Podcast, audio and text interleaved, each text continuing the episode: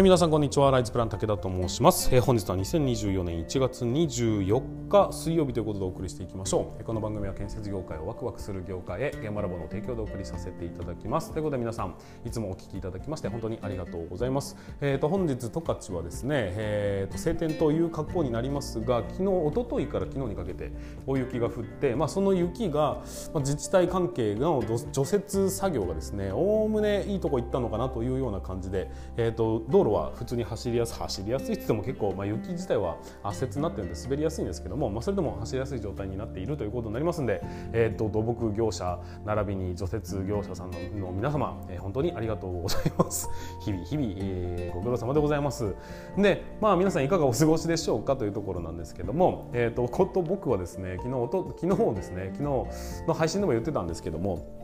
えーと、雪を雪かきをしてで雪を集めてあのなんかピラミッドみたいな雪像を作ってみてあとは、えー、子どもたちのソリのためのスロープみたいなものを作ってみてっていうのを膝が痛い中、えー、なんとか、えーと、やっていったんですけども現在あの背中からこう脇腹にかけての筋肉痛というような状態になっております。まあそうだな。運動不足ですからね。しっかりと運動するという意味では定期的にこの雪かきをするというのはいいのかもしれませんが、まあ、ちょっと一気に来たんで、えー、と余計なことをしすぎたなと思ってちょっと座るのも若干面倒くさい面倒くさいっていう面倒くさいって言わないな。何て言いましょうか。なんかこう、うん、北海道弁で言うといずいんです。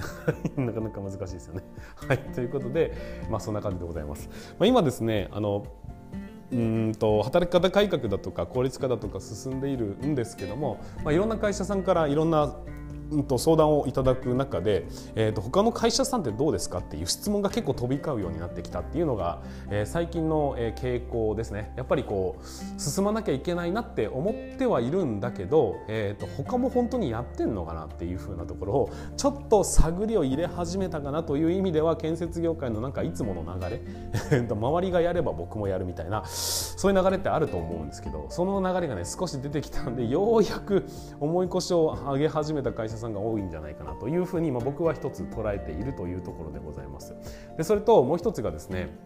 一緒に仕事しませんかっていうようなお誘いが結構出てきましたね。なんかこう改革 DX 関係のこう起業したりだとか副業したいっていう方が、えー、と僕のこの活動だとかを見て、えー、一緒になんか協力してくれませんかっていうようなパターンの、えー、と依頼が少しずつ増えてきたかなというような印象を持っております、まあ、これ自体は別に悪いことではないですし、え、取り組みが素晴らしいんであればぜひ協力しましょうかっていうことにもなるんですけども、まあ、それでもなんかこう時代の流れとかうんとこの正月始めの動き出しとかも含めてなんかこうフリーランス系の動きがちょっとざわざわしてきたなというようなそんな印象を持っておりますが皆さん今年の目標として何か掲げて動こうぜってなった時に、まあ、行動を起こそうと思った時期というのが大体1月だとか2月にぶつかることは多いよなとは思いますんで、えー、皆さんもですねぜひ何か行動を起こそうと思ったのであれば今まさに動き出しのシーズンかもしれませんので頑張ってみていただければなというふうに思っております。はいということで本日もスタートしていきましょう。皆さん準備の方はよろしいでしょうか？それでは今日も立ち入り禁止の向こう側へ行ってみましょう。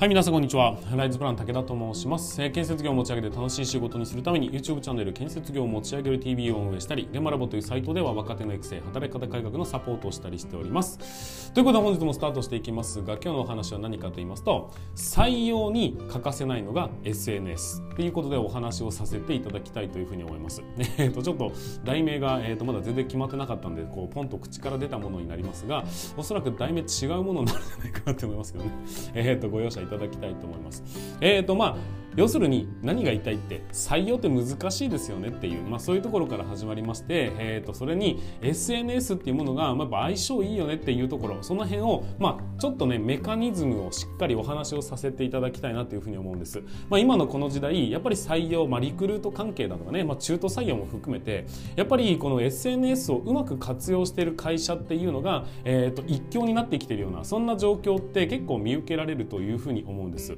どうでしょう皆さん？TikTok とか？見てますかね。TikTok とかでえーと、会社の看板を背負ったなんか可愛らしい女の子が、えーとまあえー、広告塔になってですねその、えーと、SNS をしっかりと運用していってものすごいこう人数を、えー、と登録者数伸ばしてるみたいなそんな感じのところって見たりしてませんか？そういうところ結構やっぱりですね採用力としても、えー、高いものがあってそういう人ところにはね人が集まってるような状況っていうのが結構出てきているというふうに、えー、聞かせていただいております。じゃあ、えー、とちょっと今までの採用と SNS 採用、えー、どう違うのかそして SNS 採用はなぜ強いのかっていうところを、えー、しっかりとお話をさせていただきますのでぜひね参考にしていただきまして今後のね、え、運用のまあそうだなリクルート関係の参考になればなというふうに思いますのでよろしくお願いいたします。さあそこでところところでじゃない 始めていきたいというふうに思いますがまずはですねうんとなぜ、えーと、今までのじゃない今までのやり方と SNS が何が違うのかっていうとですねまずは皆さんリクルートまあそうだな採用活動をしましょうというふうに会社でなった時にどういうふうに動いてるのかっていうと例えば何かしらのこう、えーと登録サイトに登録してみたりだとかね。あとはリクルートサイトだとかに登録してみたり。もしくはえーと、独自で何かこう新聞広告を出してみたりとかっていうふうに、まあ、あとね、えーと、学校とかにこう営業を回ってみたりだとかそういうような活動をされてる会社さんがほとんどだと思うんです。で僕は今こういうふうに簡単に言いましたがほとんどの会社さんが同じような動きをしてるっていうのって分かりますかね、まあ、高校生工業高校とかねそういうところに回って、えーと、ちょっと一人お願いしますよみたいな形でお願いすることもありますが、えー、とそれらも含めてですよ。基本的に皆さん僕が今言ったようなことを皆さんやられてるんです。ということは、えっ、ー、と皆さん横一線のやり方をやらざるを得ないような状態になっているというのが今の現状だっていう話なんですで別にこれが悪いことだと言ってるわけではありませんが少なくとも採用の仕方っていうのはもうある程度確立してきてしまっていてでその中で今度はね選ぶ側から見てみると全部が一色体になってると、まあ、ここ見てもここ見ても同じ会社あるよねっていうような状況になっちゃっているので、えー、と同じような、えー、と会社の中から調べるしかないんです。じゃあどうやって調べると思いますかっていうと例えば年収とか例えば地域だとか、えー、例えば福利厚生だとかそういうような、うんまあ、働く時間もそうですね。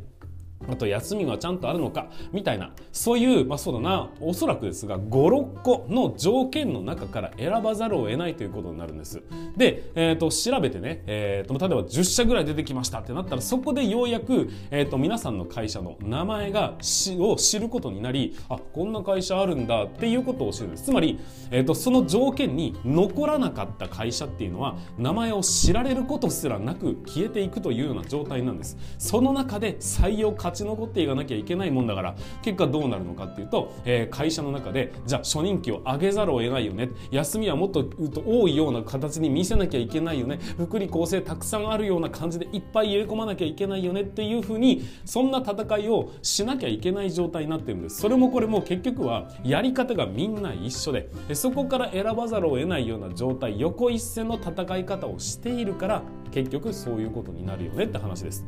じゃあ SNS を、えと活用すると何が起きるのかっていうとその横一線のほとんどそのやり方しかしてない会社の中からプラス SNS っていうところが、えーと、その基準になるわけですね。基準になるというか PR ポイントとして増えるわけです。そうすると他の会社では、えーと例えば流れとしてはね何かこうリクルートサイトに登録をしてで、えー、と検索をして条件を指定したところヒットする会社があってその中から選んで選んだ会社これどういう会社なのかなってその文面で興味を持って初めてホームページを訪れると。でホームページに行ってあ良さそうな会社だなと思ったならばそこで戻ってきてエントリーみたいな形になるのが一般的な流れなんです。でも SNS でもしも知った、えーえーと、SNS を見てこう面白そうな会社だなって思ったならどうなるのかというと SNS を見たそこに貼ってあるリンクからその会社に飛ぶんです。で、えーとそこから採用をお願いするみたいな流れになりますよね。わかりますか？今までは条件でまずは上の方、上積み益を全部取られて、下の方はカットされた条件指定の中で、えそこで初めて知った会社、よくわからない会社名がたくさん並んでる中、まあ、近くにあるしな、みたいなところを選んでいき、最終的にホームページに行って、そこで初めて会社を知るんです。わかりますか？何度も言ってますか？結局ですね SNS の強みっていうのは何かというとその条件指定とか条件の中に当てはまる当てはまらないの以前にその会社を知ることができるというきっかけになるんですよ。つまりねいろんな条件だとかを全部排除しても良さそうな会社だな入ってみたいなと思ってもらえれば、えー、そこでそれまでの検索だとか他の人たちに、えーと、横一線の今までのやり方をしてた人たちを全部排除することができるというそういう意味で SNS ってやっぱり強いよねっていう話になるんです。まあ、そこにね気づいた会社さんから順番にですね、えーと、SNS を運用するためだけの人を採用してっていうようなそういうやり方をする会社さんがどんどん増えてきておりましてそこに、えーと、人材がどんどんと集中しているような状態になっていくという形です。たくさん人が来ればね、えー、その中でどの人間が一番、えーと、自分の、ね、会社に合っているのかなっていうふうに選ぶことができるんですがが、えーと、3人募集しますって言って1人しか来なかったら、え、選ぶというよりはもう入っていただきました。ありがとうございます。という状態になるじゃないですか。つまり選ばれなかった時点で終了になるんですがたくさん来れば来るほどこちらの方で選ぶ権利が出てくるというそういうようなやり方になるので当然ですが、えーと優秀な人材というのは入りやすくそして生き残っていきやすい会社にもなるんだよというのってお分かりいただけますかね？結局ですね今の時代というよりはいつの時代もそうなんですが今の時代に即した戦い方というものがあって結局知ってもらわなければ、えーと、入ってもらうことはないんですよ。どんなに美味しいシュークリーム作ったって山の奥で誰にも知られずに作ってたらそれが美味しいかどうかなんて誰も知らないし買うこともできないんです。じゃなくてまずはそのシュークリームの存在を知ってもらわなきゃいけないですね。皆さんの会社っていうのはここにあるんだよっていうことをまず知ってもらわなければいけないです。でどういう会社なのかわからないけど文字で書いてあるものの中で良さそうな条件で入ろうとしたらやっぱミスマッチが起きるんですよ。こんなはずじゃなかった会社に入社をせざるを得ない状態になったりすることもありますよね。だけど SNS を、えー、と活用して、まあ、会社のね、えー、と人たちが参加してなんかこううんと配信をしたりだとかうちの会社こんななんだよみたいなことを言ってみたりだとかそういうことを、えー、ちゃんと日々配信していると少なくともそういう会社なんだとかこういう人がいるんだっていうのを分かった上で入ってくるわけじゃないですか。そういう人っていうのはそもそもそういう会社だと分かった上で入ってきて社風が分かってるのでやっぱね、えーと、入りやすい会社になるっていうのは間違いのない話だというふうに思うんです。改めて言いますが SNS を活用する採用だとか、えーと、そういうまあ雇用関係ですよね。リクルート関係につきましてはやっぱり、えーと、他の SNS を運用してない人たちにつきましてはすごく大切なものになっていくというふうに思うんです。もっと言うならば、えー、と別でそのみんながやっている検索のねやり方の中でたまたま知った時に YouTube、うんと、見てくださいねみたいな、えーと、ページだとかそういう、えーと、文言があるだけでもやっぱその会社を知りやすい状況にもなります。ただ、えーと、それだとやっぱりこう条件合致しなければいけない状況になるんですが逆ですね。SNS で知ってそこからその会社を調べますって話になるともう本当にね多くの会社をすでに蹴落としてるそういう状況を作ることができるのが SNS の大きな大きな強みなんだよというふうに思うんです、まあ、知名度が上がってくればね当然ですが、えーと hope. えーと、新卒だけじゃなく中途にも、えーと、響くことができるかもしれません。もしかしたら、えーと、新しい事業を立ち上げてこういう人募集したいんだよなっていう時にも、えー、と役立つかもしれません。ただそのためにやらなければいけないことって、えー、と毎日とは言いませんが、えー、と定期的に、ね、週に1本2本は、えー、と動画を更新し続けるというようなその忍耐力だとか工夫だとかも必要なので一一筋縄ではいかないのは間違いありませんがでもやっぱり採用にかけるコストってすごいごくかかりますよねっていうところから考えると,、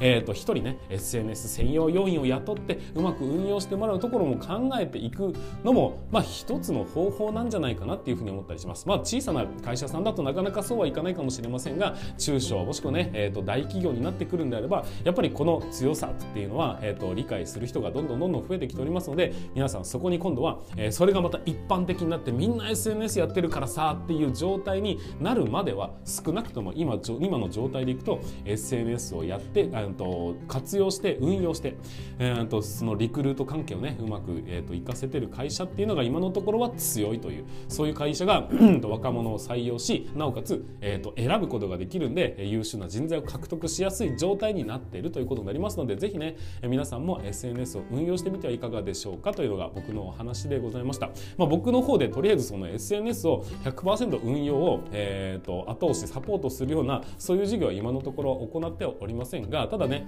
えー、とこういうふうに